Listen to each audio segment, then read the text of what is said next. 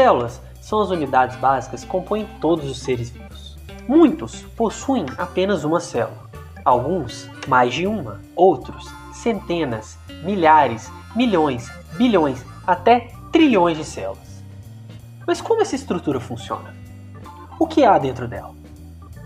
Tudo isso na série Por Dentro da Célula do podcast Floculando.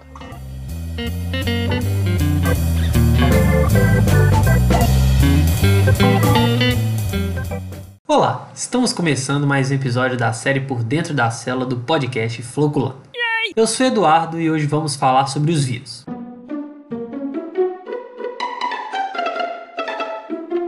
que, que são os vírus? O que, que a gente pensa quando a gente fala em vírus? Primeira coisa que a gente tem que entender para poder começar a estudar esse grupo é que eles precisam de um hospedeiro para poder se reproduzir. Ou seja, eles não conseguem por si só gerar uma nova partícula viral. Isso vai caracterizar os vírus como parasitas intracelulares obrigatórios. Precisam de um hospedeiro. Tem uma estimativa que fala que para cada célula que tem no planeta tem 10 vezes mais vírus, tá? Então a gente vai ter vírus que infecta bactéria, a gente vai ter vírus que infecta mamífero, a gente vai ter vírus que infecta levedura, spoiler do próximo episódio. A gente vai ter vírus que infecta protozoário, a gente vai ter vírus para todo tipo de célula no planeta. E aí eles vão diferir da estratégia que eles usam tanto para infectar, né? Ou seja, é, a forma como eles guardam seu material genético, a forma como eles interagem com, com essas células e o tipo de material genético que eles possuem.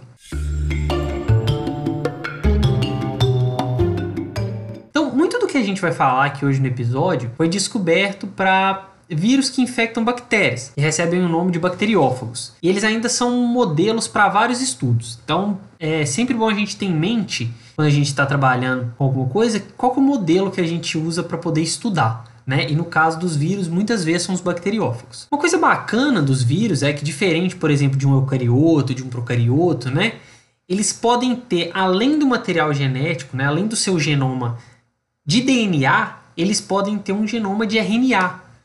Ou seja, o RNA vai guardar informação genética. E isso é bem bacana porque a gente tem uma teoria da origem da vida que trata que, pelo fato do RNA ser uma molécula mais flexível, poder se autorreplicar, ela foi a primeira forma de guardar material genético. E quando a gente encontra vírus que têm um RNA com material genético hoje em dia, a gente tem um bom indício de que essa hipótese pode ser verdadeira. Então é algo bem animador. Uma outra coisa que é bem bacana dos vírus é que o material genético deles não precisa ser necessariamente de fita dupla, igual a gente está acostumado a ver com leveduras, com bactérias. Eles podem ter tanto DNA de fita simples quanto RNA de fita simples. E vai ser esse o critério que a gente vai usar para poder agrupar os diferentes vírus. Se o material genético é de DNA, se o material genético é de RNA, se ele é fita dupla ou se ele é fita simples. Outra coisa que pode acontecer é que esse material genético ele pode estar tanto circularizado, então parecido com o que a gente vê em bactérias, quanto linear, que é o que a gente está mais acostumado a ver em eucariotos, igual leveduras e igual a células de mamíferos, de humanos. E aí a gente vai ter vírus de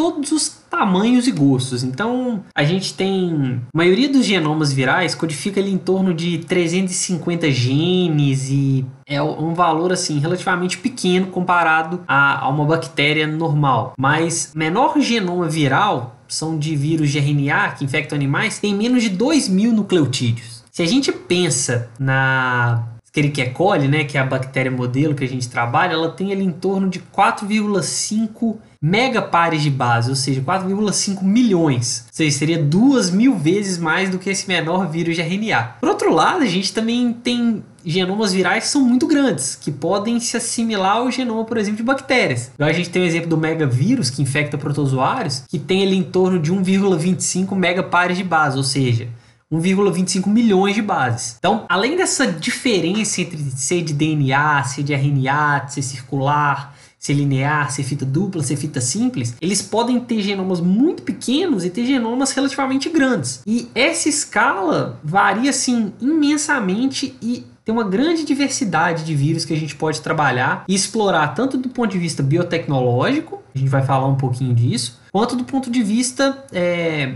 infeccioso, do ponto de vista patogênico, do ponto de vista né, de saúde pública, por exemplo.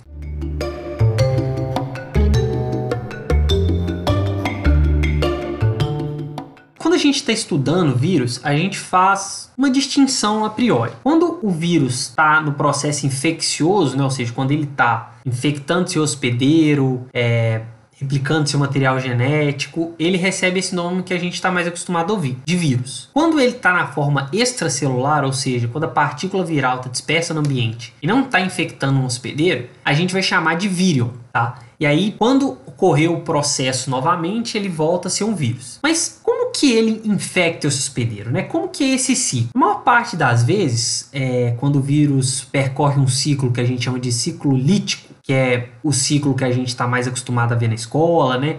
E que é o ciclo que a priori aumenta a sua dispersão no ambiente, ele vai passar por algumas etapas. Primeira etapa é a etapa de ligação, é a etapa em que ele vai encontrar a célula hospedeira e vai adsorver, ou seja, a gente tem vírions dispersos e eles, as proteínas do capsídeo, né, proteínas que circundam o material genético do vírus, vão interagir com algumas proteínas que estão ou na parede celular ou na membrana e vão adsorver. Quando o vírion adsorve, ele pode injetar o seu material genético que é o que acontece com os bacteriófagos, por exemplo. Uma vez que esse material genético está dentro da célula do hospedeiro, ele agora pode ser tanto replicado, né, ou seja, passar por aquele processo de, de aumento do material genético, e codificar as proteínas que vão ser necessárias, por exemplo, para formar um novo capsídeo, as proteínas que vão ser necessárias para fazer certos processos de passagem do material genético do vírus para dentro dessas proteínas, para fazer a montagem desse capsídeo, né? ou seja, para montar a estrutura da partícula viral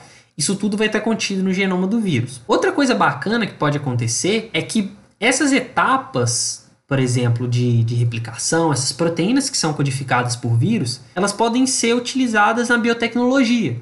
Então a gente está muito acostumado a associar vírus com um aspecto patogênico, ainda mais agora em época de pandemia, mas não necessariamente eles são só ruins. A gente tem, por exemplo, uma enzima que é extremamente usada tanto em estudos quanto, por exemplo, em engenharia genética, que é a transcriptase reversa, que é codificada por vírus de RNA, que ela faz o processo contrário do que a gente está acostumado a ver no dogma da, central da vida, que é pegar o DNA e transformar em RNA, naquela etapa que a gente chama de transcrição. A transcriptase reversa, como o próprio nome diz, né, transcriptar reversamente, transforma um RNA em DNA. Então, é uma coisa extremamente bacana como é que esses vírus podem assumir diferentes recursos, tanto para infectar quanto para permanecer no ambiente. A gente também tem vírus que pode codificar é, moléculas que são é, bactericidas, então a gente tem muitos estudos, por exemplo, com vírus que podem ajudar na, no controle de patógenos de planta. A gente tem certos vírus que favorecem o desenvolvimento de plantas, por exemplo, em certos ambientes adversos. Então, a presença do vírus não é necessariamente ruim, embora muitas vezes a gente associe ele com condições extremamente diversas e com a morte celular.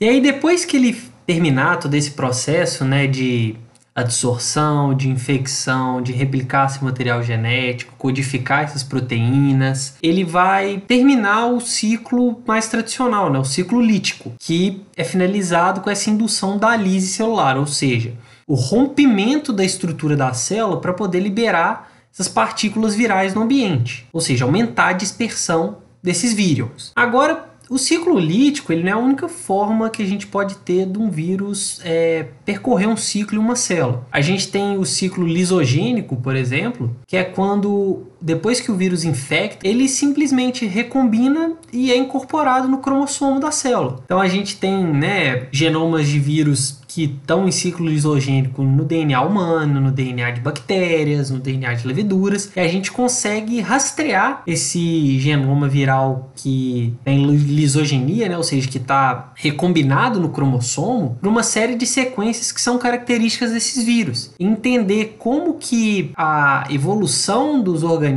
a evolução dos vírus pode estar muito atrelada.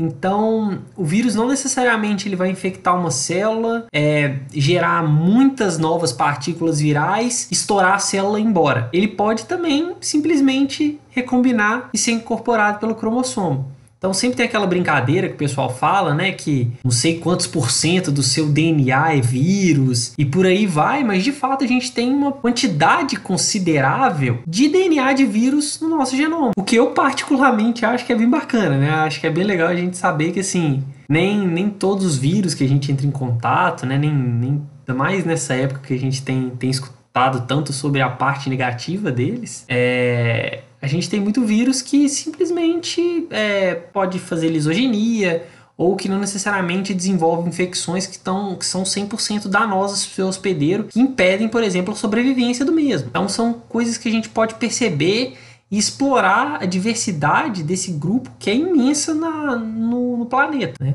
Então a gente não pode deixar isso de lado. É claro que aqui ficou muita coisa de fora que, que a gente não comentou ainda, né? Então, as diferentes formas como as partículas virais podem se organizar, né? As formas que, que os capsídeos podem adquirir, as diferentes formas como esse material genético pode ser replicado, né? Então, os caminhos para gerar novas partículas virais, como que essas partículas virais são montadas, como que esse material genético é encapsulado. Isso a gente não abordou por enquanto. A gente ainda vai voltar nisso em próximos episódios. A gente vai focar em vírus de certos grupos de organismos, então a gente vai dar uma atenção especial para os vírus que infectam leveduras. Então, é, se você tiver alguma coisa que você quer saber, alguma, algum ponto que você acha que pode acrescentar, algum tema que você quer ouvir a gente falar, tanto aqui no Por Dentro da Cela como no nosso outro podcast, né, que geralmente é, tem a minha participação e do Maurício, você pode mandar para a gente no nosso Instagram, que é o Floculando, você pode mandar um e-mail no floculandopodcast.gmail.com e também no nosso amabilíssimo Twitter, que coincidentemente é arroba Floculando, e mandar sempre aquele fax maroto pro Maurício, né? Ou até mesmo deixar um recadinho na caixa postal dele. É, por, por hoje era isso, pessoal. Um abraço e até a próxima.